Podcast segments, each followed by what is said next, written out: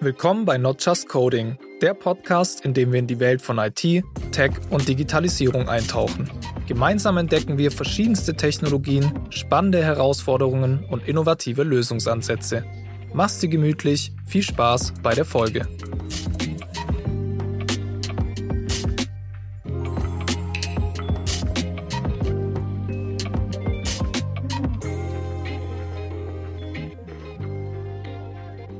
Hi, ich bin Paulo, Host von Not Just Coding und ich hatte die Ehre, diese Woche mich mit Dr. Harald Bosch zu unterhalten. Harald ist KI-Experte, kann man so sagen, und Machine Learning-Experte und ist in dem Bereich schon einige Jahre tätig, insbesondere als Berater. Und mit Harald habe ich mich diese Woche über das Thema LLMs bzw. ChatGPT unterhalten und was technisch gesehen dahinter steckt. Und bevor ich euch jetzt in die Folge entlasse, möchte ich euch nochmal daran erinnern, dass ihr diesen Podcast gerne liken könnt, teilen könnt, insbesondere wenn er euch natürlich gefällt und uns oder mir auch immer gerne Feedback geben könnt. Und dann wünsche ich jetzt einfach viel Spaß bei der Folge. Hi Harald. Hi Paulo. Wir sehen uns heute zum ersten Mal. Schön wär's. nee. Genau, aber schön, dass du da bist und schön, dass es geklappt hat. Wir wollen ja heute über ein sehr stark gehyptes Thema aktuell sprechen. Mhm. Weil du natürlich Experte bist in dem Bereich, sonst würden wir nicht darüber sprechen. Also vielleicht würden wir trotzdem darüber sprechen, aber macht natürlich mehr Sinn, darüber zu sprechen, weil du Experte im Bereich Machine Learning KI bist. Und deswegen sprechen wir eben über das Thema ChatGPT bzw. LLMs heute. Ja, ja, also hochaktuelles Thema. Ich bin jetzt auch gerade von der M3 zurückgekommen und die hatte äh, drei Tracks. Und ich glaube, wenn man wollte, hätte man die ganze Zeit Vorträge über Large Language Models hören können. Also mindestens in einem lief immer irgendwo ein Vortrag über das Thema. Cool. Genau. Ja, war es cool auf der M3? Ja, sehr gut. Auch ähm, gerade auch die Keynote war zum Thema, gerade auch Biases bei, bei Large Language Models ähm, mit super Methoden getestet ja, wo doch die versteckten Vorurteile noch in, in den Maschinen drinstecken, auch wenn man natürlich versucht, dagegen vorzugehen. Gibt es ja. wahrscheinlich viele, oder? Ja, ja, also wenn man es an, drauf anlegt äh, mit ein bisschen gemeinen Prompts, dann, dann ist es schon ziemlich erschreckend, was da rauskommen kann, ja. Das ist okay, ja. Vielleicht sprechen wir da nachher ja auch nochmal drüber. Mhm. Ähm, ansonsten, du bist ja, du hast ja auch promoviert, ne, Harald? Wo, in was hast du eigentlich promoviert? Ich glaube, ich habe dich das noch nie gefragt. Ja, also gar nicht weit weg von hier in der Uni Stuttgart, ähm, am Institut für Visualisierung und interaktive Systeme. Äh, und das Thema war äh, Visual Analytics. Ähm, wenn man das dreimal versucht, schnell hintereinander zu sprechen, stolpert man sehr schnell.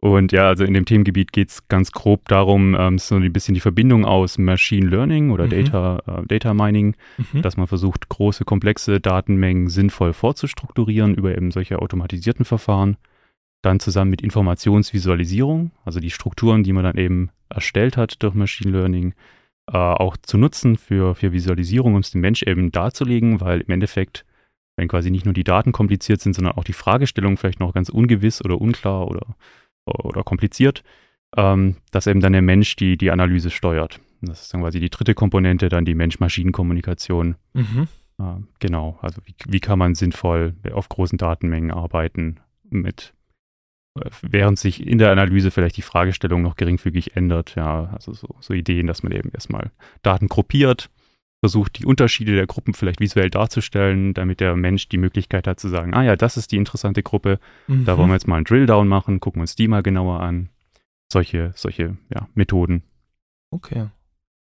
Interessant. Genau, und auch in, in, in sehr unterschiedlichen ähm, Themenfeldern, also auch Use Cases.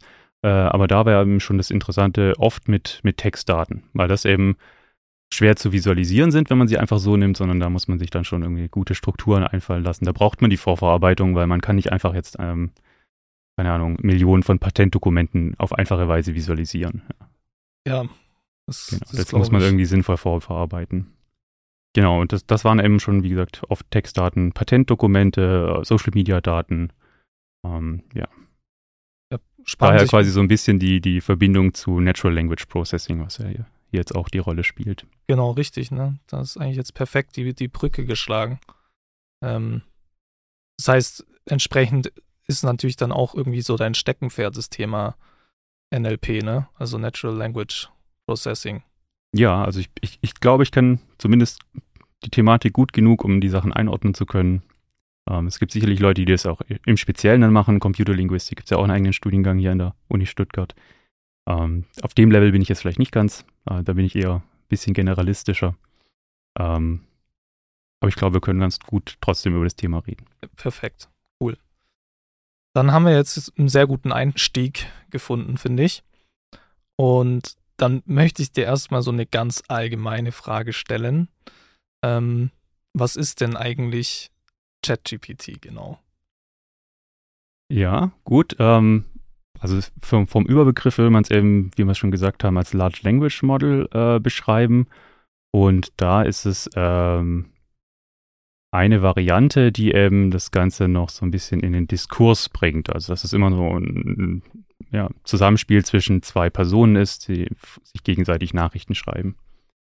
Genau. Ähm, und es ist das, ja, das Besondere ist es eben, dass es ähm, auf sehr großen Datenmengen trainiert wurde und sehr viele Freiheitsgrade hat und deswegen sehr viel Weltwissen aufsammeln konnte. Mhm. Genau, das, das ist so der andere Aspekt. Also diese Chat-Natur äh, und dieses äh, Weltwissen, sodass das System einfach für sehr viele Aufgaben out of the box benutzt werden kann. Und Weltwissen in dem Fall dann Internet. Ja, genau. Also die Trainingsdaten waren ähm, der sogenannte Common Crawl, also Internet runtergeladen. Ähm, der wurde noch gefiltert, äh, dann auch äh, Büchersammlungen, natürlich Wikipedia. Das sind so die, die Daten, die reingeflossen sind und ähm, die, die dazu geführt haben, dass das System das kann, was es eben kann. Okay. Und Trainingsdaten heißt, man muss so ein Modell trainieren. Also es muss erstmal lernen sozusagen. Genau, das ist ähm, im Machine Learning die, die Grundprämisse, ja, dass mhm. man äh, Daten hat, aus denen man Strukturen lernt. Ähm, das ist auch Vielleicht fangen wir da noch mal ein bisschen weiter vorne an. Mhm, gerne. genau. Ähm, das ist, glaube ich, auch jetzt der, das Interessante an, an den Large Language Models, warum es gerade so gehypt wird, ist, dass es so ein bisschen wiederum das, die Hoffnung gibt oder das Versprechen hat, dass ich als Anwender dieses Trainingsdatensammeln vielleicht überspringen kann. Mhm. Das ist eigentlich bei jedem Hype ähm, so ein bisschen die Idee. Auch beim Deep Learning war dann die Hoffnung, ah, okay, wir müssen, wir müssen vielleicht gar nicht mehr uns so viel Mühe machen beim Trainingsdaten vorverarbeiten. Die, die, die, die Maschinen können es vielleicht selber machen. Ja, oder ähm, auch viele, viele Leute kommen auf einen zu und sagen, jetzt haben wir doch endlich die KI und jetzt haben wir hier ganz viele Daten. Können wir nicht einfach die Daten mal vor die KI werfen und dann kommt was Cooles raus? Mhm. Ähm, und das ging in der Vergangenheit eigentlich immer nicht so, sondern ähm, bei Machine Learning war immer eigentlich die Prämisse, man muss es für den Anwendungsfall eben erstmal Trainingsdaten zur Verfügung stellen. Also wenn ich will, dass eine Maschine automatisiert äh, zum Beispiel Personen in Texten erkennt und rausschreibt, äh, dann muss ich das halt erstmal ein paar tausend Mal vielleicht von Hand machen und ihm dann sagen, genau das ist es, was ich von dir will. Und dann kann es sich eben an diese Daten anpassen und die, die Aufgabe in Zukunft äh, übernehmen. Und Jetzt ist quasi bei den äh, Large Language Models und bei ChatGPT die Hoffnung, es hat schon so viele Daten gesehen und wo eben diese Aufgabenstellungen vielleicht schon mal so ähnlich waren. Und äh, es versteht jetzt einfach auch eine natürlich sprachliche Beschreibung der Aufgabenstellung. Mhm. Ich kann ihm quasi einfach den Deutsch, äh, den, den Satz hingeben. Ich gebe dir gleich einen Satz, bitte ähm, extrahiere daraus alle Personennamen. Und ähm, das ist quasi dann das, das Weltwissen, das angesprochene. Ähm, das System hat schon so viele Texte gesehen, wo vielleicht eine ähnliche Aufgabenstellung war, versteht dann, was ich von ihm will und kann mir direkt eine Antwort geben, ohne dass ich jetzt vorher viele Trainingsdaten von Hand verarbeiten musste. Ja, ja. Okay, verstanden. Das heißt, das ist, du sagst, das ist ein Grund für diesen großen Hype, ne? Weil du jetzt halt als ja.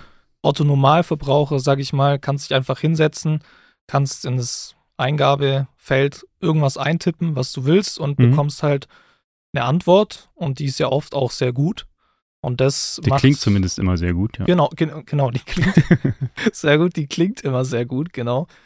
Ähm, warum die so gut klingt, da, da kommen wir bestimmt nachher auch nochmal, oder was du damit meinst, mhm. da kommen wir bestimmt nachher nochmal darauf zu sprechen. Ähm, genau, also wie du sagst, ich kann jetzt, jeder kann einfach hingehen, kann irgendwas eintippen und dann fängt es an zu arbeiten und spuckt mir was aus und es klingt erstmal sehr gut Mhm. Ja. und ist auch oft, also ich benutze es selbst tatsächlich jeden Tag mittlerweile für irgendwas. Ist auch eine echt eine, ist, äh, ja, eine Hilfestellung und bietet echt viele Möglichkeiten. Ne? Und klar, dass es, wenn jetzt jeder das benutzen kann, ist ja klar, dass das einen Hype auslöst. Das heißt aber vorher musstest du das jetzt auch als Experte, da hat man wahrscheinlich dann auch erstmal irgendjemand gebraucht, der das wirklich auch beherrscht und versteht, das erstmal trainieren. Ne? Also du musstest dieses, dieses Modell erstmal füttern und das haben wir jetzt eben schon ähm, durch, durch den Zugriff auf die großen, auf das Internet, sage ich mal, ist dieses Modell schon gefüttert und kann eben eingesetzt werden. Und was, was mich an der Stelle jetzt auch interessieren würde, ist, was ist denn genau eigentlich so ein Large Language Model? Also ich meine, jetzt als Anwender hast du halt dein Eingabefeld und gibst was ein und dann spuckt es was aus, aber da steckt ja eine Menge dahinter. Da steckt ja eine sehr intelligente, mittlerweile intelligente und intelligent umgesetzte vor allen Dingen Technologie dahinter. Willst du da mal ein bisschen erklären, was, was so ein LLM ist? Ja, ja, sehr gerne, ja. Also genau wie du so gesagt hast, das, ich glaube, der Hype kommt auch daher, dass die Leute es jetzt einfach auch zugänglich hatten. Also viele Leute hatten Zugang zu einem sehr ausgereiften System, das eben diese Hoffnung weckt, ähm, damit kann man jetzt Sachen einfach so erledigen, ohne, ohne viel Trainingsdaten sammeln zu müssen. Ähm, aber warum ist es so gut oder warum, ähm, was ist es eigentlich? Ähm, da kann man vielleicht auch wieder ein bisschen ausholen, was es quasi im, in Abgrenzung zu anderen Modellen vielleicht ist. Ja? Ähm, also es gibt ja auch schon, schon früher äh, Large Language Models, ähm, wie zum Beispiel das BERT, ja? Ähm, steht für Bidirektionale Encoder Representation from Transformers. Also das T in BERT ist auch das gleiche T wie in äh, GPT, Generative Pre-Trained Transformers. Ähm, das ist so ein bisschen die, die, die, die gleiche Kategorie von, von Sprachverarbeitung. Ähm, aber vielleicht muss man da auch wieder ein bisschen weiter vorne anfangen. Was sind eigentlich Transformer? Okay, ja.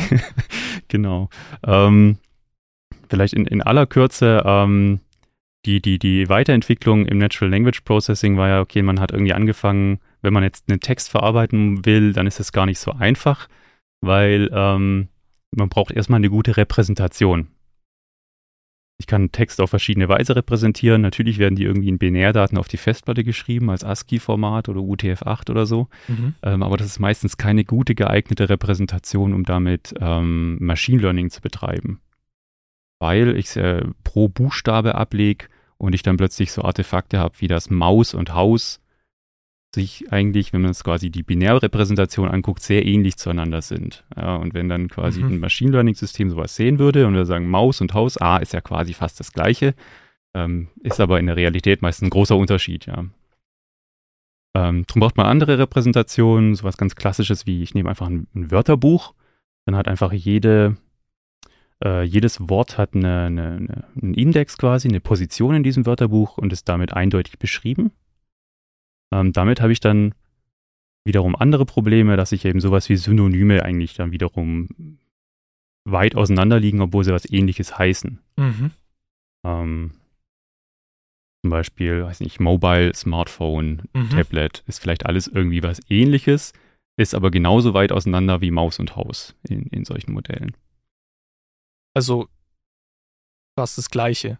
Also das Modell, weil du meinst, es so ähnlich, Mhm. also es sind in solchen Modellen genauso weit auseinander wie Haus und Maus. Das heißt, genau. für das Modell ist Mobile, Smartphone im Prinzip das Gleiche, obwohl es eigentlich nicht das Gleiche ist, oder wie meinst du das? Nee, genau andersrum. Okay. Genau. Ähm, äh, genau, also bei den, bei den klassischen Darstellungen wie Back of Words oder TF-IDF, Mhm. ähm, wie gesagt, da hat jedes Wort seine eigene Position Mhm. und ist quasi genauso weit weg von allen anderen Wörtern wie jede andere Wörter Ah, auch. verstanden. Ja, Ja, ähm, ja. Will heißen, ähm, wenn ich, ähm, Machine Learning heißt eigentlich immer, ich habe irgendwas in meinen Trainingsdaten und ich versuche das eben zu generalisieren und zu sagen, okay, wenn ich das Gleiche in der Anwendung dann wieder sehe, dann kann ich mich quasi dran erinnern, sagen, okay, ja, habe ich schon mal gesehen, da weiß ich damals ist die Antwort das gewesen, dann wird es ja auch so sein. Mhm. Und zwar eben mit einer gewissen Fuzziness. Also auch wenn es jetzt nicht exakt dasselbe ist, aber es ist eben ähnlich, dann wird es wahrscheinlich die ähnliche Antwort sein. Genau, also es basiert eigentlich immer irgendwie auf, auf Ähnlichkeiten, dass es gut funktioniert und wie, wie lassen sich diese Ähnlichkeiten generalisieren auf die gesamte Welt außerhalb der Trainingsdaten. Und wenn ich jetzt in meinen Trainingsdaten halt immer davon gesprochen habe, irgendwie, dass, äh, keine Ahnung, Mobile und ähm, äh, ja, wenn's, wenn, wenn immer von Mobile die Rede war und in, den, in der eigentlichen Anwendung nennen die Leute das jetzt plötzlich ähm, Smartphone, ähm, dann kann er mit dem, mit dem Modell kann damit überhaupt nichts anfangen, weil es einfach mhm. was komplett anderes ist. Hat keinerlei Verbindung zwischen Mobile und Smartphone. Mhm. Ja klar, ja. es hat es halt noch nicht gelernt, ne? Es hat noch nie eine Verbindung hergestellt, wenn genau. du es nicht vorher ja. trainiert hast. Es also, ist ja auch bei uns Menschen, ist ja ähnlich, ne? Wenn du nie irgendwie in deinem Leben da eine Assoziation zwischen zwei verschiedenen mhm. Dingen gelernt hast, dann verstehst du da auch nichts ins Zusammenhang. Wahrscheinlich würden wir schneller dann den Zusammenhang verstehen. Ja. Ähm, wir können es halt auch zerlegen und wissen genau, dann, ja. okay, Phone ist ja zumindest schon mal ein, ein, Telefon und, und Mobile, ja, dann man kann, auch wenn man das Wort wahrscheinlich noch nie gehört hat, kann man sich aus dem Kontext dann meistens erschließen, ah ja, okay, das wird wahrscheinlich das gleiche sein, ja. Ja. Und, und genau dieser Kontext, da geht es quasi dann auch weiter. Das war dann die, die nächste Evolutionsstufe, waren die, die Wortvektoren. Ähm, da hat man schon versucht, jetzt äh, so einen Ansatz zu fahren, wie ich lese einfach mal die komplette äh, Wikipedia durch oder lasse das Modell die Wikipedia durchlesen und ich stelle quasi so eine Art Pseudo-Aufgabe, damit es diesen Kontext an das Wort knüpfen kann. Mhm. Und diese Pseudo-Aufgabe war quasi, ähm, hier hast du einen, einen, einen Satzteil und ich schmeiß einfach ein Wort in der Mitte raus kannst du das mir bitte sinnvoll ergänzen? Mhm. Und das hat dann halt nur gut funktioniert, wenn, wenn das Modell einen Zusammenhang lernen konnte zwischen dem Wort und dem Kontext, in dem dieses Wort vorkommt. Und wenn man das eben so macht und dann versucht, eine Repräsentation für diese Wörter zu lernen, ähm, dann funktioniert es eben, dass er einfach, je mehr Text er liest, da kommt bestimmt irgendwann mal Smartphone vor, da kommt irgendwann Tablet vor, da kommt irgendwann ähm, Mobile vor. Und wahrscheinlich werden diese Wörter in sehr ähnlichen Kontexten ähm, auf Produktreviews oder auf Amazon-Seiten oder auf Wikipedia-Seiten in ähnlichen Kontexten vorkommen.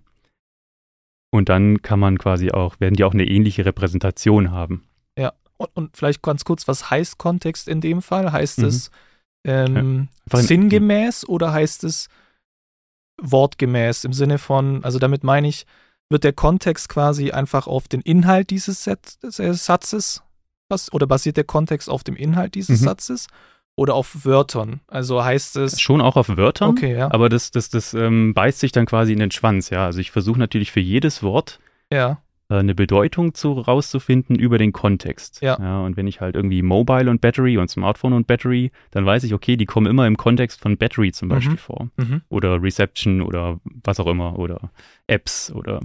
Und dann sieht man, okay, die haben ähnliche ähnliche Kontexte, also wahrscheinlich auch eine ähnliche Bedeutung. Ja. Und dann versucht man es eben, diesen, diese Bedeutung in den, in den Vektorraum zu mappen. Und dann sind die Dinge plötzlich nah beieinander.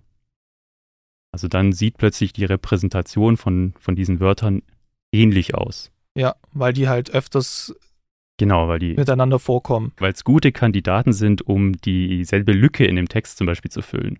Wenn ich einen Lückentext hätte, und da ist eine Lücke, dann kann ich sagen, gut, weiß jetzt nicht, was da reinpassen würde, aber Mobile und Smartphone wären beides gute Optionen. Weil die halt im Kontext mit Batterie zum genau, Beispiel oder Battery im, öfters schon Weil in dem Lückentext sind. oft Batterie genannt wurde oder so. Ja, genau, ja. ja.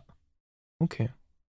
Das war die nächste Entwicklung. Genau, und damit konnte man dann schon tolle Sachen machen, weil wenn man dann auf diesen Wortvektoren die, die Modelle trainiert hat, mhm. zum Beispiel nehmen wir irgendwie ein konkretes äh, Produktreview, gerade mal sagen wir, das, ist das Produktreview jetzt eigentlich positiv oder negativ für das Produkt? Ja. Ja, und dann war es eigentlich, äh, wenn du das auf, auf Basis von Wortvektoren trainiert hast, das Modell. Das Modell hat dann gar nicht gewusst, ob da im Endeffekt Smartphone oder Mobile steht, mhm. sondern es hat nur eine Zahlenkolonne gesehen und muss diese Zahlenkolonne in, auf, auf positiv oder negativ mappen. Mhm. Zahlenkolonne, weil?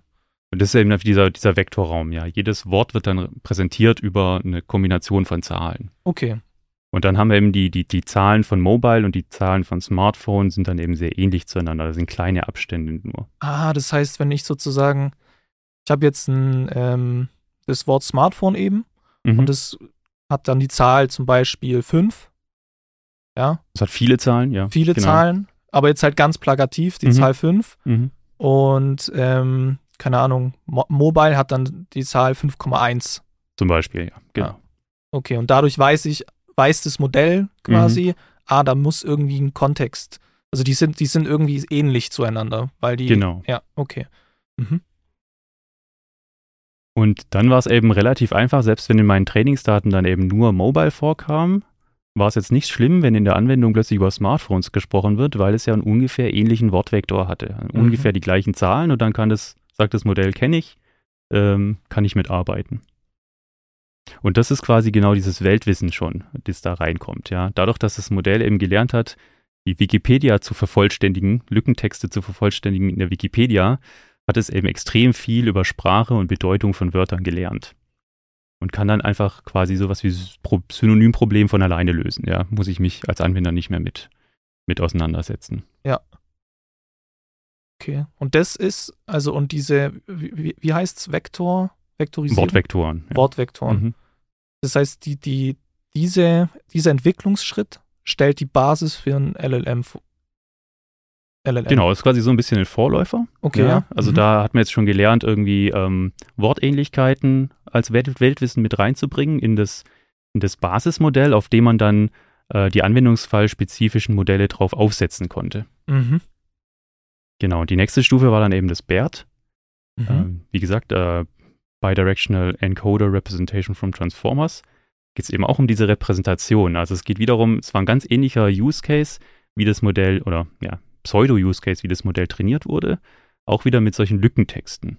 Also es hat auch wieder gelernt, ähm, wie, was muss ich denn alles lernen, um einen Lückentext gut vervollständigen zu können. Und damit lerne ich dann wiederum quasi gute Repräsentationen für Wörter, aber durch dieses, ähm, dieses Bidirektionale, er liest quasi den Satz von vorne und von hinten und über das, äh, diese Transformer-Architektur kann er quasi auch noch ähm, das ist Transformer basiert auf, auf, auf Self-Attention, also er kann quasi auf, auf gewisse andere, auf den Kontext noch wesentlich stärker ähm, Rücksicht nehmen und sagen, ah, das Wort ist besonders wichtig in diesem Kontext. Ja, zum Beispiel, wenn ich jetzt äh, Synonym, Synonyme, mhm. äh, nein, Homonyme, Entschuldigung, ähm, benutze oder habe, sowas wie Bank. Ja, es gibt die Bank, auf der Geld liegt, es gibt die Bank, auf die man sich draufsetzen kann. Ähm, da muss ich dann eben, okay, wenn irgendwie dann auch Geld mit im Kontext vorkommt, kann ich sagen, ja, das ist super wichtig, auf den lege ich besonders viel Wert. Ja. Dann, dann sieht plötzlich mein, meine Zahl für das Wort Bank ganz anders aus, wie wenn da jetzt irgendwie Park noch daneben stehen würde.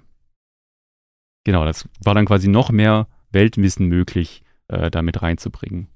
Ganz kurz diese ähm, Transformer-Architektur. Mhm. Ja. Das ist der Aspekt, dass eben auf gewisse Dinge im Kontext mehr Wert gelegt werden kann. Genau. Das ist ja. das Ergebnis davon, von dieser Transform-Architektur wahrscheinlich, ne? Ja, ja, das geht, geht zurück von äh, auf dem Paper Attention is all you need äh, von 2017. Ist gar nicht so alt, ja. Also mhm. die Entwicklung in den letzten fünf Jahren, da war wirklich extrem. Ähm, und da wurde es eben gesagt, das hat genau dieses, dieses BERT-Modell eben äh, zur Folge, dass ähm, dass bisher in dieser, äh, in, in der Verarbeitung von, von Sprache geht es ja oft um Sequenzen. Also ein Wort ist völlig aus dem Kontext gerissen, damit kann man nicht viel anfangen. Ja, ja. also wenn es ist eigentlich immer eine Sequenz von Wörtern, ja, ja. genau. Wir, genau, deswegen werfen uns einfach nicht einfach Wört, einzelne Wörter an den Kopf, sondern versuchen ganze Sätze zu machen. Das genau. wäre vorteilhaft. ja. Ähm, wo war ich? Sorry, ich habe dich ein bisschen ausgerissen. Ähm, genau, Sequenzen, genau. Ja. Deswegen hat man auch gerne eben Architekturen genommen, die gut mit Sequenzen arbeiten. Ähm, CNNs oder RNNs, also Convolutional Neural Networks oder Recurrent Neural Networks. Ähm, also da können, äh, das ist wahrscheinlich, da würden wir wahrscheinlich den, den Rahmen sprengen, wenn wir da jetzt auch noch im Detail eingehen, ne? was die. Ja, bedeuten. das sind eben auf jeden Fall beides Arten, dass man ähm, äh, Machine Learning basiert ja immer auf dem, auf dem Mapping quasi. Ich habe irgendeine Eingabe mhm. und ich will das transformieren in eine Ausgabe. Mhm. Zum Beispiel, ich habe eine Eingabetext auf Deutsch und ich will den transformieren auf einen Ausgabetext in Englisch. Dann wäre es mhm. eben eine Übersetzung. Oder ich habe eine Eingabe, ähm, eine Eingabe als Bild. Ja. Dann hätte ich eben ganz viele Pixelwerte, äh, Farbhelligkeiten oder Farbwerte und will das zum Beispiel überführen in irgendeine Klassifikation. Ja. Ist da ein Haus drauf oder nicht? Ja. Ähm, und äh, die, die, klassischen Artificial Neural Networks, äh, das sind einfach, die, die betrachten jede Eingabe eigentlich völlig isoliert. Ja. Also natürlich, die erste Schicht zumindest betrachtet sie isoliert, aber kann dann eben äh, gewichtete Summen bilden mhm. und so werden die dann schon irgendwie in Bezug zueinander gesetzt. Ähm, aber an sich ist jeder ein, jede Eingabe erstmal isoliert. Und das will man halt gerade nicht, wenn man Sprache verarbeitet oder andere Sequenzen. Auch wenn man Bilder verarbeitet, ist die eigentliche Information eigentlich immer in der, in der Nachbarschaft. Ja. Wird es mhm. da heller oder dunkler, ist da eine Kante.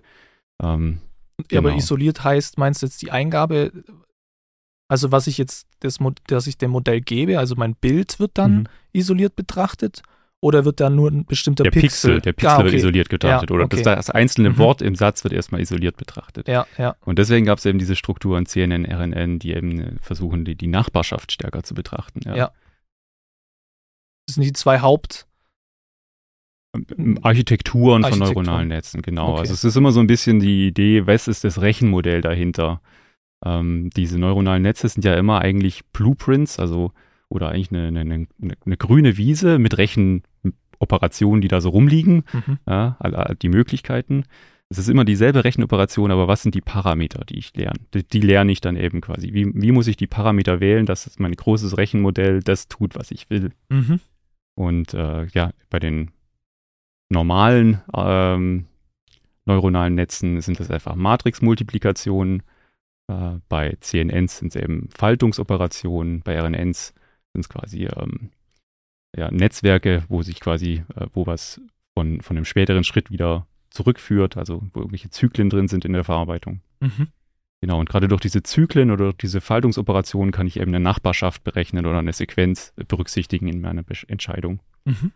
Und das Transformer, jetzt kommen wir mal drauf, ja genau, ähm, das macht es ein bisschen anders. Da läuft es eher über, über so Suche, äh, äh, Queries und Keys, also dass man sagen kann, ich, ich suche jetzt in meinem Kontext vielleicht irgendwas sehr Passendes. Ähm, und dann kann man rausfinden, ah, wenn es jetzt irgendwie um die, die, Repräsentation des Wortes Bank geht, dann muss ich eben gucken, kommt in meinem Text irgendwo vielleicht das Wort Geld vor, äh, dann kann ich da eben mehr, mehr Fokus drauf legen, dann hat es eine höhere Einfluss in der Entscheidung. Und das war eben sehr mächtig, um diesen, diesen Kontext, diese Sequenz Sequenzen in, in, in Sprache gut zu berücksichtigen. Mhm. Das war quasi dann der, das war Bart. Das war, genau, Bert. Bert. Okay, ich weiß. ja, Bart, Bart ist auch gut. Bart ist von Simpsons und ja.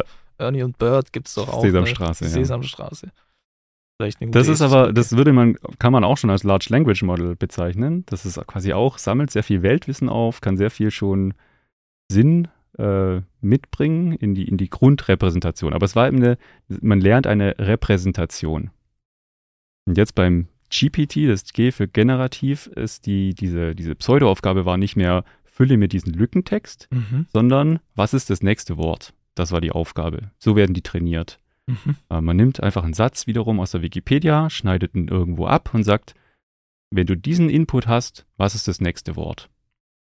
Und das hört sich nach einer sehr einfachen Aufgabe an, aber um das wirklich gut zu machen, muss man extrem viel Wissen aufsammeln. Ja, ich muss Wissen über die, ähm, über die Wörter an sich natürlich haben. Ich muss aber auch wissen, dass ich den Kontext berücksichtigen muss. Gerade wir hatten es am Anfang bei der Vorstellung von uns, ähm, keine Ahnung, Harald, du hast an der Universität Stuttgart promoviert. Ja. Ähm, Harald ist, wie mache ich den Satz weiter? Ja. Wenn ich jetzt den ganzen Kontext nicht berücksichtigen würde, würde ich vielleicht einfach sagen, Harald ist doof oder so. ja, aber dadurch, dass wir vorher gesagt haben, ähm, ihm quasi Kontext gegeben hat, äh, würde man vielleicht sagen, Harald ist ein Alumni oder sowas. Ja. ja. ja. Okay, ja, verstanden. Genau, und, und dadurch, dass die Modelle jetzt einfach so riesig sind und sich so viel Kontext und, und Sachen merken können, einfach nur um diese einfache, simple Aufgabe perfekt auszuführen. Ja, wie ist das nächste Wort? Ähm, das ist quasi dieses Generative. Und deswegen kann ich eben genau ähm, ihm quasi so eine Art Prompt geben, kann ich sagen, okay, schreib mir folgenden Satz mal weiter und dann gebe ich ihm irgendeinen Anfang ja. und dann wird er einfach weitere Wörter ausspucken. Okay. Wie sind wir jetzt eigentlich da drauf gekommen? Was war die ursprüngliche Frage? Ich habe ein bisschen weit ausgeholt. Alles gut. Ähm, die ursprüngliche Frage war, was ist ein LLM? Ah, ja, genau. Genau, da, da ist jetzt natürlich ChatGPT das, wo eben äh, der breite Zugriff drauf war und was dann durch die Medien ging. Was natürlich nicht das einzige Large Language Model. Das ist jetzt eben ein spezielles, das auch noch auf diese, diesen, diesen Chat-Aspekt ähm, eben speziell ausgelegt ist. Ähm, aber es gibt da auch, äh, Meta hat natürlich seine eigenen Varianten. Ähm, es gibt auch von aus, aus Deutschland ähm, Luminos von Aleph, Aleph Alpha, ähm, was ungefähr gleich funktioniert. Ähm, genau, und, und der Aspekt Large ist natürlich auch relativ, ja. Also das erste GPT hatte so 100 Millionen Parameter. Das ist schon nicht schlecht, ja. Das, das, das wird schon schwer, das auf der Hardware zu Hause ähm, zu betreiben. Vielleicht Geht aber noch. Mhm. Parameter. Du hattest gesagt, das war ein Aspekt Genau. bei den, bei den äh, neuronalen Netzwerken, ne? Um die, also du, die, du, die Architektur Ja, ist ja. sozusagen gesetzt Genau. Und die Parameter sind sozusagen die, Das Variable, was, was quasi dann dadurch gewählt wird, dass das Modell sich an irgendeinen Datensatz oder eine Anga Aufgabe anpasst. mhm, Genau, wie wir vorher gesagt haben, irgendwie Smartphone hat jetzt die Zahl 5. mhm, Ähm, das wäre jetzt ziemlich klein, ja. Also mit, mit 5 habe ich wenig Freiheitsgraden. Das kann ich halt, wenn ich da versuche, 20.000 Wörter auf, auf eine Dimension zu mappen, dann werde ich da Probleme kriegen, das wirklich all diese Ähnlichkeiten, die da drin vorkommen können, sinnvoll abzubilden. mhm. So kann man sich ein bisschen vorstellen. Das ja. heißt, je mehr Para Das heißt, man Parameter, braucht mehr Freiheitsgrade. Ich brauche Mhm. quasi nicht eine Dimension, sondern zwei, drei, vier, hundert, tausend Millionen. Ja. Ja. Und ähm, genauso brauche ich eben in diesen Rechenmodellen äh, dann entsprechend mehr Parameter. Ja. Also im einfachsten Fall ist es wirklich einfach eine lineare Gleichung, die halt ähm, m mal x plus b, ja, da habe ich halt nur m und b als Parameter. Habe ich zwei Freiheitsgrade quasi. Also um eine gerade Linie auf ein Stück Papier zu zeichnen, habe ich zwei Freiheitsgrade. Ähm, und dieses, diese Modelle haben eben 100 Millionen Freiheitsgrade. Ja, da kann ich ziemlich komplexe Linien zeichnen. genau, oder, oder Ebenen oder Hyperräume oder ja. Ja. Das heißt, die Zahl wird sozusagen ewig lang. Ja, ähm, beziehungsweise in dem Fall jetzt wird nicht die Zahl, da macht schon irgendwann Sinn aufzuhören, Ja. ja. äh, in der Größe der Zahl, aber das Modell, das davor sitzt, um zu dieser Zahl zu kommen, Ach, verstanden. das kann sich extrem viele Dinge merken in seinen Gewichten, das kann eben ähm, gucken, wie muss ich verschiedene Eingabeparameter miteinander verrechnen, ja, gebe ich mehr Gewicht zum einen oder gebe ich mehr Gewicht zum anderen oder wie ist mein Grund, äh, mein Grundwert oder ähm, also diese, das sind eben die Parameter, die das Modell frei wählen kann. Mhm. Und am Anfang hast du gesagt, ähm, waren je mehr Parameter, desto komplexer kann die Aufgabe sein, desto mehr kann sich so ein Modell merken. und, und da hattest du ja gesagt, am Anfang waren es wie viel? 10 Millionen, 100 Millionen? Genau, also GPT-1 hat, glaube ich, ähm, 100 Millionen, was, glaube ich, auch so ungefähr einem BERT-Modell, ähm, in, zumindest in der Größenordnung her entspricht, ja. Plus, plus minus Faktor 10. Ähm, das zweite hatte dann schon eine, eine Billion. Also nicht, mit, nicht eine Milliarde, sondern eine nee, Billion. Entschuldigung. Milliarde, ja. Okay, Englisch Billion. Genau, äh, genau, ja, ja. Englisch, genau. Also es ging dann immer so, ja, das, ähm, das dritte dann schon 100 Milliarden. Ähm, und das vierte, da weiß man es jetzt ehrlich gesagt nicht, aber es würde mich wundern, wenn es dann nicht schon jetzt in den äh, Billionen ist. Okay, tatsächlich dann schon Billionen Parameter. Genau, ja. Ja. Okay. Und das, das ist dann wirklich halt Large Language Model. Ja. Das hat dann eben die Möglichkeit, auch extrem viel aus diesen Trainingsdaten rauszuziehen, die im Übrigen genauso mitgewachsen sind. Ja. Also auch da sind es eben Milliarden von, von to Tokens, nennt man es. Also wird nicht immer in, in Wörtern gezählt, weil manchmal eben gerade im Deutschen irgendwie Donaudampfschifffahrtsgesellschaftskapitän. Okay. Ähm, das ist halt nicht ein Token, sondern das, das wird dann schon sinnvoll zerlegt in, in, in Einzelheiten. Hast du das Wort immer parat? Äh, das war, Weiß ist nicht. mir gerade eingefallen? wurde früher eigentlich immer so als das, das längste deutsche Wort gehandelt. Aber Ach so, glaub, man okay. kann, es gibt wahrscheinlich wie, wie unendlich, es gibt immer, man kann immer noch was dranhängen. Ja, es ja. gibt nicht das längste deutsche Wort. Ich dachte schon, ne, dass es dir gerade eingefallen ist. Das wäre krass. nee, nee, nee, das kommt noch aus der Kindheit, vielleicht mittlerweile aus der Mode gekommen. Alles klar. Äh, mich würden noch zwei Fragen interessieren, die sind mir gerade eingefallen, ähm, als du erzählt hast. Ähm, vielleicht nochmal, was ist denn genau jetzt der Unterschied zu BERT? Ist es Mhm. die, die Größe der Parameter? Oder Nee, nee, das ist mhm. ja nicht nur das, sondern auch die Art, wie die Daten sozusagen nachher verarbeitet werden, beziehungsweise Ja. ausgespuckt werden, ne? Genau, also die Art, was, also dieses Ergebnis, das rauskommt, ist ein anderes, weil äh, das Pre-Training ein anderes ist. Mhm. Also das ist ja das P in GPT, Pre-Training. Die wurden quasi schon auf sehr großen Datenmengen trainiert, damit man sie später dann für andere Dinge sehr einfach anwenden kann. Und ähm, die, die Aufgabe bei BERT war eben genau dieses Lückentext. äh, lerne eine gute Repräsentation. Also Bert kann mir diese ganze Problematik wegnehmen, dass ich mit Synonymen mich rumkämpfen muss oder Wörter in Kontexten gut verstehen muss. Ähm, das hat das Modell alles schon gelernt, indem es eben die Wikipedia gut verarbeitet hat oder auch größere Datensätze, den, den, das, das ganze Internet und so. Ähm, das kann eben dann ein Wort und den Kontext drumherum in eine gute Zahlenrepräsentation überführen, sodass ich dann meinen Spezialtask draufsetzen kann. Mhm. Also wenn ich dann auf, auf Bert Modell, also auf diesem Modell draufsetze, dann kann ich sehr einfach meine eigenen Trainingsdaten generieren. Da brauche ich nicht mehr so viele. Das, das gibt bessere Ergebnisse, als wenn ich das auf den Rohdatentexten, Textdaten machen würde. Ah, du hast sozusagen schon so, so eine Art. Das ist eine super Basis, um ja. ein eigenes Modell draufzusetzen. Aber du brauchst für das eigene Modell natürlich trotzdem Trainingsdaten, äh, musst das entsprechend modellieren. Was willst du eigentlich tun? Ja. Aber damit das ist immer anwendungsfallspezifisch. Okay. Aber damit machst du auch ich nenne es jetzt mal Textaufgaben im Sinne von, ja, ja. du möchtest irgendwelche Texte erzeugen. Genau. Okay, und die. Äh, nee, nee, nicht erzeugen, sondern verarbeiten. Okay, ah, Also okay. es ist eigentlich mhm. genau der springende Punkt. Ich will nichts erzeugen mit Bert normalerweise. Ja. Kann man natürlich auch als Basis für sowas nehmen, ja. Aber ich will Texte eigentlich eher erstmal verstehen, quasi Mhm. die Quintessenz rausziehen und dann irgendwas damit machen. Zum Beispiel klassifizieren oder sagen, wie positiv, wie, wie negativ ist es. Oder äh, man kann es natürlich dann auch wiederum versuchen, ähm, in, in der Übersetzung dann wieder in ein Sequenzmodell zu überführen. Ähm, aber das sind eben alles immer Speziallösungen für den Anwendungsfall, die auf Basis von BERT gebaut werden. Okay, und auch Texte zusammenfassen oder nur bewerten? Ja, auch genau, zusammenfassen ja. dann auch, okay. Das kann ja auch ähm, ChatGPT zum Ja. Beispiel.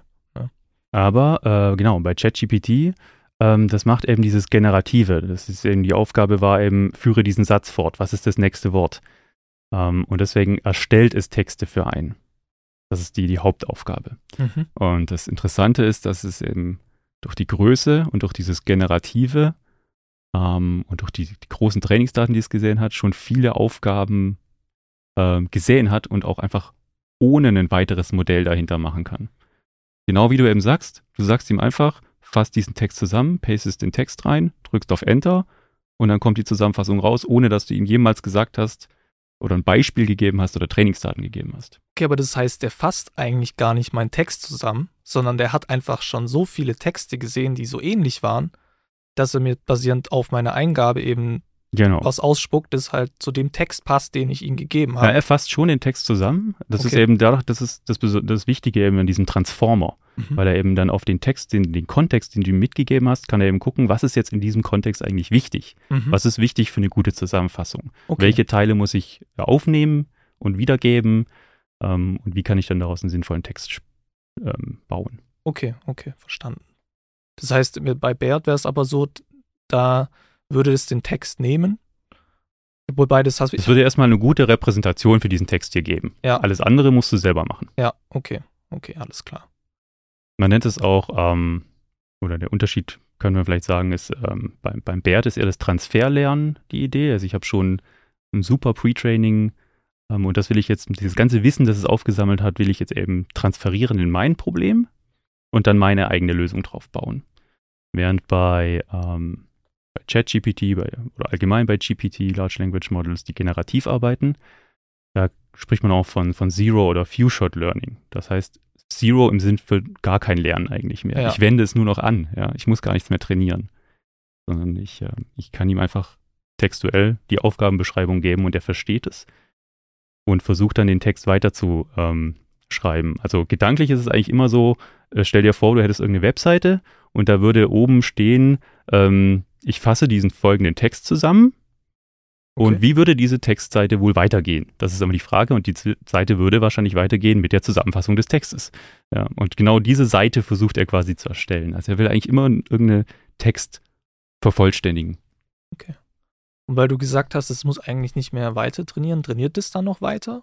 Also wahrscheinlich schon, aber nicht, aber trainiert Also nicht im Kontext einer Sitzung quasi. Ja, okay, ja. Oder ähm, wenn ich wenn ich jetzt gerade bei ChatGPT irgendeinen langen Chatverlauf habe äh, oder der Chat auch abgeschlossen ist, ich mache direkt den nächsten auf, findet zwischendurch kein Training statt. Ja, Ja. Das, sondern es wird immer nur angewendet, das Modell. Ähm, es wird natürlich im Hintergrund wahrscheinlich trotzdem weiter trainiert über diese Feedbacks. Wenn ich jetzt sage, oh, das ist eine super Antwort, ich gebe ihm einen Daumen hoch, dann ist es so ein, Feedback, das dann wiederum im nächsten Trainingszyklus berücksichtigt wird, wo dann heißt, ah, guck mal, hier hast du die Antwort generiert, die kam gut an. Was immer die Gewichte waren, die das verursacht haben, verstärkt die. Okay, das heißt, okay, spannend. Heißt es dann aber, dass wenn ich da jetzt was eingebe, also trotzdem wird das, was ich dort eingebe, wahrscheinlich irgendwo gespeichert, ne? wie du mhm. sagst, mit dem Feedback dann auch, aber halt erst dann später zum nächsten Trainingszyklus, wann auch immer der ist, ja. eingearbeitet und dann trainiert. Genau, okay. dann gibt es, dann ist das quasi ein Beispiel. Ja, guck mal, die folgende Eingabe haben wir gesehen, die folgende Ausgabe haben wir gebaut und der Benutzer war nicht happy. Das machen wir nächstes Mal vielleicht nicht mehr so. Ja. ja. Dadurch lernt das System. Okay, verstanden. Dann ist mir noch eine andere Frage gekommen und zwar hast du das Wort Prompt mhm. benutzt. Und das hört man ja und liest man jetzt auch immer wieder. Ähm, das ist ja teilweise sogar schon die Rede von Prompt Engineers. Mhm, ja. Ähm, und genau, was, was ist denn, was heißt denn Prompt? Was, was ist denn damit gemeint? Genau dadurch, dass ich ihm keine äh, Beispiele oder Trainingsdaten mehr mitgebe, muss ich die komplette Aufgabenbeschreibung eigentlich in diesen initialen Text verpacken, den er dann weiterschreibt. In den sogenannten Kontext oder eben, ja. Also ich, ich muss ihm ja immer einen Anfang geben, damit er weiterschreiben kann, weil das ist das Einzige, was er kann, ja. Ja. Und das Prompt ist dann quasi die Idee, wie, wie verpacke ich das? Wie verpacke ich die Aufgabe, die ich jetzt habe, sinnvoll in den Anfang, den er weiterschreiben kann? Zum Beispiel, ja, ähm, hier folgt die Zusammenfassung dieses Textes, dann mache ich in Anführungszeichen den Text rein und danach mache ich Zusammenfassung, Doppelpunkt. Und dann weiß er, okay, jetzt muss ich die Zusammenfassung schreiben. Okay, ja. Das ist aber auch so ein bisschen genau diese, diese äh, Wissenschaft. Da habe ich erst ähm, ja, gestern nochmal ein Video angeguckt, ähm, gerade von, von, äh, von Aleph Alpha, ähm, über die guten Zutaten für so einen Prompt, ja. Das mhm. soll möglichst spezifisch sein, also nicht, bitte, liebes Chat-GPT, ich brauche eine ähm, sogenannte Zusammenfassung oder so, sondern einfach hier ist die Zusammenfassung und Doppelpunkt, ja. Das heißt, und, du musst gar nicht schrei schreiben, schreibe eine Zusammenfassung. Nee, nee, genau. Interessant. Also man ja. sollte sich gedanklich wirklich immer vorstellen, ist, wie würde ich es auf einer Wikipedia-Seite sehen oder auf sowas, ja. Oder, ähm, Überschriften genau. sozusagen, jetzt kommt die Zusammenfassung, so. schreibst du einfach nur Zusammenfassung, Doppelpunkt und dann ja. weiß er schon. Ich schreibe ah. einfach Text, Doppelpunkt, dann mache ich Text und dann mache ich Zusammenfassung, Doppelpunkt und dann weiß er, okay, wenn ich das auf einer Webseite sehen würde, wer käme jetzt hier eine Zusammenfassung des obigen Textes. Ja. Das war auch der zweite Aspekt, Struktur. Genau diese Art von Struktur sollte eben in diesem Prompt drin sein. Text, Doppelpunkt, Zusammenfassung, Doppelpunkt oder Frage, Doppelpunkt, Antwort, Doppelpunkt, damit es eben weiß, wie es den Text vervollständigen soll. Das hatten wir auch jetzt konkret mal im Projekt, haben wir da was getestet. Mhm. Können wir quasi so, äh, da ging es um Support, ja, um Supportanfragen. Technisch sehr auf, äh, komplexe Supportanfragen ähm, und wir wollten die quasi automatisiert zusammenfassen bezüglich, was war das Problem, was war die Lösung. Okay. Ähm, und wenn man da quasi diesen Prompt nicht entsprechend strukturiert, dann schreibt er einfach die, ähm, diesen Support-Ticket weiter. Ja. ja. dann schreibt er einfach, ah, guten Tag, Herr Müller. Gut, dass Sie sich mit diesem Problem bei uns melden, aber es ist natürlich nicht das, was Sie wollen. Ja. ja. Also. Spannend. Und, und der dritte Aspekt war, dass man möglichst kreativ sein soll. Ja. Okay. Mhm. Das, das war, ähm, weil man eben, ja, die Begründung ist mir ehrlich gesagt nicht ganz klar. okay. okay. Wieso? Ja. Ähm, also das konkrete Beispiel in dem Video war, ähm, schreibe nicht, äh, schreibe diesen Text bitte in ähm, einfacher Sprache neu, sondern schreibe, äh, so würde ich es meiner sechsjährigen Tochter erklären. Ah ja. Ähm, mhm. Klassiker. Vielleicht, weil das einfach auch eine, eine, Formulierung, die in den Trainingsdaten halt öfter vorkommt, ja. Okay. Ja. Okay, dann haben wir, dann ist noch was, was, ähm, was mir einfällt, und zwar, du hast gesagt, ähm, ChatGPT zum Beispiel lernt nicht mhm. innerhalb einer Session, beziehungsweise falsch lernt nicht außerhalb von einer Session direkt. Also wenn ich jetzt was in, einer, in ah, ja. einem Chat mhm. habe, Session vielleicht anders gesagt, in einem Chatverlauf habe mit ChatGPT ähm, und da irgendwas halt bearbeite, bearbeite und dann einen neuen Chat aufmache, mhm. dann weiß ChatGPT erstmal nicht, was ich mit ihm sozusagen oder mit dem Modell ja. im anderen Chat geschrieben habe. Aber innerhalb eines Chats ja schon irgendwie, ne? Teilweise zumindest. Ähm, ja, doch. Das Innerhalb kommt- eines Chats schon. Das ist, ich glaube, das, ähm, die Feinheit ist das Wort lernen. Ja. Also lernen tut er weder innerhalb eines Chats noch zwischen zwei Chats, es sei denn, sie liegen ein halbes Jahr auseinander und zwischendurch hat ein Training stattgefunden. Ja. Ja. Ähm, innerhalb eines Textes ist es eben alles dieser Kontext. Also wenn du quasi die, die dritte oder vierte Nachricht mit ihm austauschst, werden alle Nachrichten darüber, sind wieder Teil des Prompts. Also die Ah, benutzt er einfach verstanden. mit, wenn er den Text weiterschreiben soll. Und dadurch kann er quasi dann wieder gucken, was habe ich eigentlich vorher mal geschrieben ähm, und kann es eben in seiner jetzigen Antwort wiederverwenden. Okay, ja. Genau. Okay, ja, dann. Und dann da ist eben ja. auch diese Transformer-Architektur dann so wichtig, dass er eben auf ein, ein Stück Text, das eben fünf Nachrichten weiter vorne mal vorkam, wieder quasi zugreifen kann, sagen, ah, das ist jetzt besonders wichtig. Das kann ich wieder, meine Antwort wiederverwenden. spannend, weil auch, weil du gesagt hast, ähm, es will sozusagen immer den Text fortführen. Mhm. Also was ich schon öfters auch mal ausprobiert habe und auch gemacht habe, ist irgendwie, wenn es halt längere Texte waren und ich die nicht in eine Prompt-Eingabe einfügen konnte, Mhm. dann habe ich die halt gesplittet und dann habe ich zum Beispiel irgendwie gesagt, okay, gebe dir jetzt mehrere Prompts oder mehrere Textabschnitte und erst wenn ich dir eine neue Anweisung gebe, sollst du die Textabschnitte, die ich dir gegeben habe, ver verarbeiten. Und hat es gut funktioniert? Also das, ich habe bestimmt zehn Anläufe gebraucht, bis es einmal gut Ja. funktioniert hat, weil oft hat er dann wirklich einfach den Text weitergeschrieben. mhm. Na, also ich habe ihm dann irgendwas Fachliches zum Beispiel gegeben und er hat einfach angefangen, den Text fortzuführen, was ich ja nicht wollte. Ne? Ähm, ja, aber das ist Ja, genau das der ist, Punkt. Ja, Ja, wie, wie stelle ich meine Aufgabe richtig? Ja, genau, Ja. richtig. Und das, Da das fehlt dann die lernen, ja. Struktur. Ja. Äh, und irgendwann ist der Kontext natürlich auch erschöpft. Also ähm, der ist meistens eben nur so und so viel Tokens lang, ähm, je nachdem, was für eine API man benutzt und wie viel man zahlt und wie groß das Modell ist. Das ist unterschiedlich, aber wahrscheinlich nach der 20. Nachricht kann er nicht mehr berücksichtigen, was er in der ersten Mal geschrieben hatte oder du in der ersten geschrieben hast. Okay, auch, auch, auch spannender Punkt. Jetzt sind wir schon, Luca, also sind wir schon ein bisschen am Sprechen seit ein paar Minuten. Ja, ja. Vielleicht noch mal den ersten Programmpunkt durch. Ja. alles gut. Ich meine, zu dem Thema kann man auch eine Menge reden und sprechen, ist auch super spannend. Vielleicht zum Abschluss der ersten Folge. Mhm. Ähm, weil ich, mich würde interessieren, das sind eigentlich zwei Fragen, mal gucken, ob wie, wie, wie schnell wir oder wie, wie, wie Da reicht wir mein Kontext nicht für. Genau. genau. ähm, und zwar, wie viel Ressourcen werden denn für so ein Modell gebraucht, wenn es so, so groß ist, also für die Berechnung? Das ist eine Frage. Und darauf aufbauend, kann ich sowas dann auch irgendwie bei mir in meiner Infrastruktur zum Beispiel hosten? Mhm. Ja, das ist ähm, in, für, die, für die ersten Versionen, äh, die öffentlichen Varianten von solchen Large Language Models kann man es immer noch abschätzen, aber jetzt gerade für 3 und 4, GPT 3 und 4 gibt's auch, wurde das Modell nicht rausgegeben und ähm, man weiß auch nicht, auf welcher Hardware es natürlich dann trainiert wurde.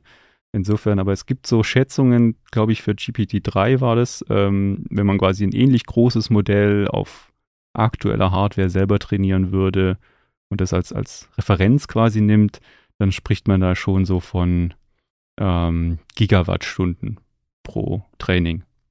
Okay, krass. Ähm, ja, das, wie, wie kann man das gut in Kontext setzen? Ich glaube, so, ähm, war auch in dem Vortrag ist auf der 3, ne, auf der M3 eine Folie.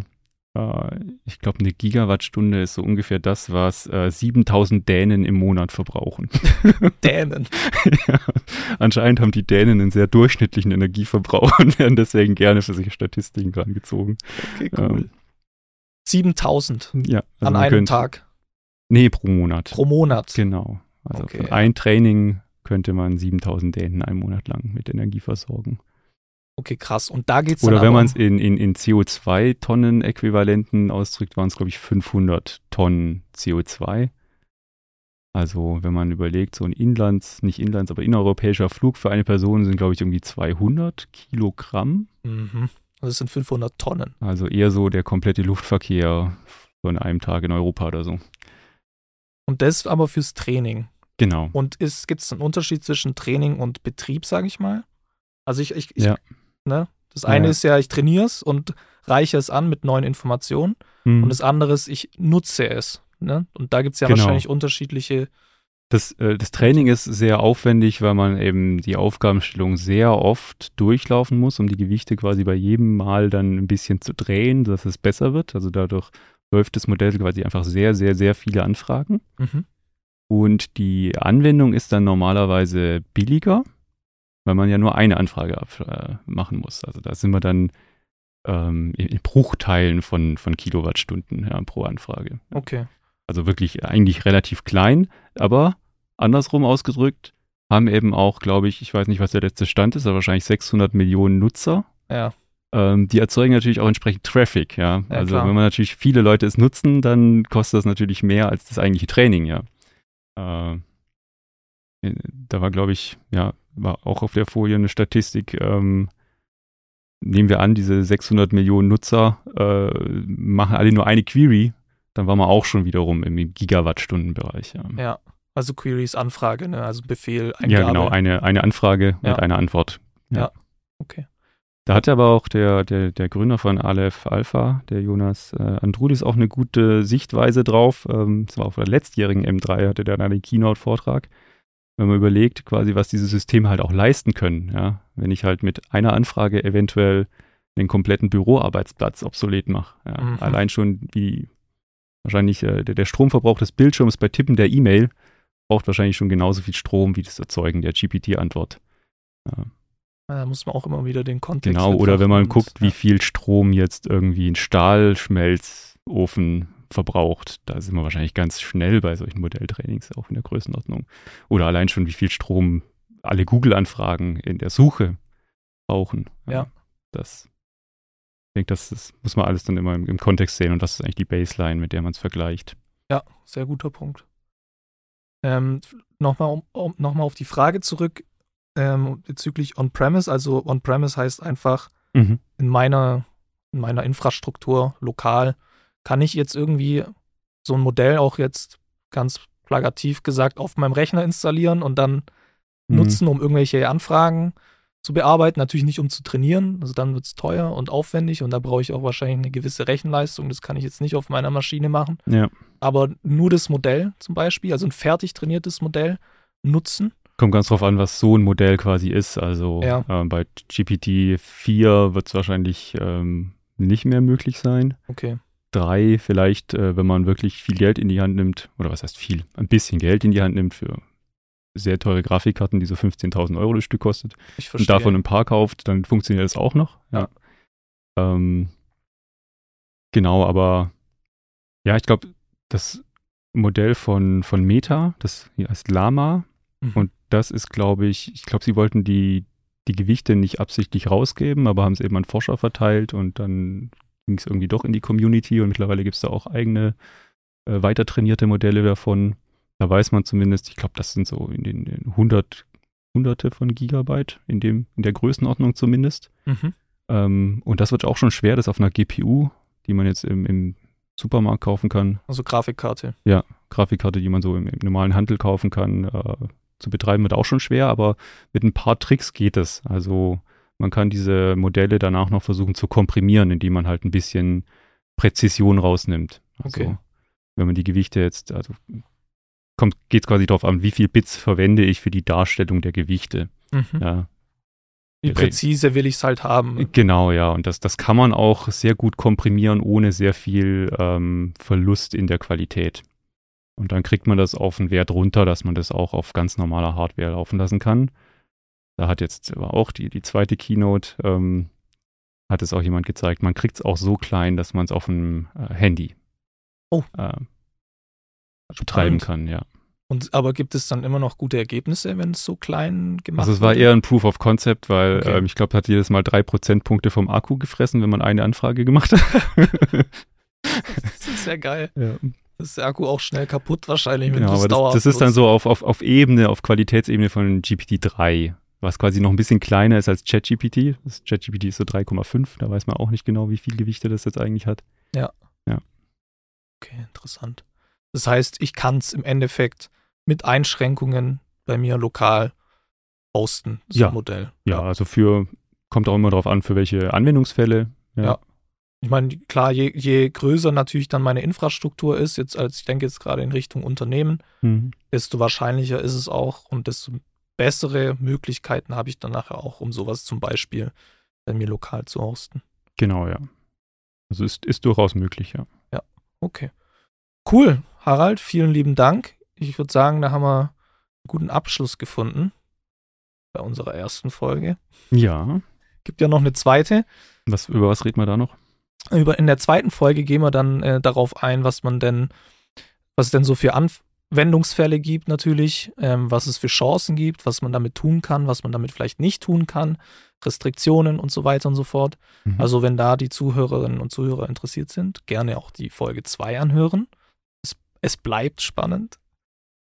Und wenn euch jetzt aber auch schon die Folge gefallen hat, dann natürlich gerne bewerten, positiv bewerten, teilen und auch gerne dem Harald folgen.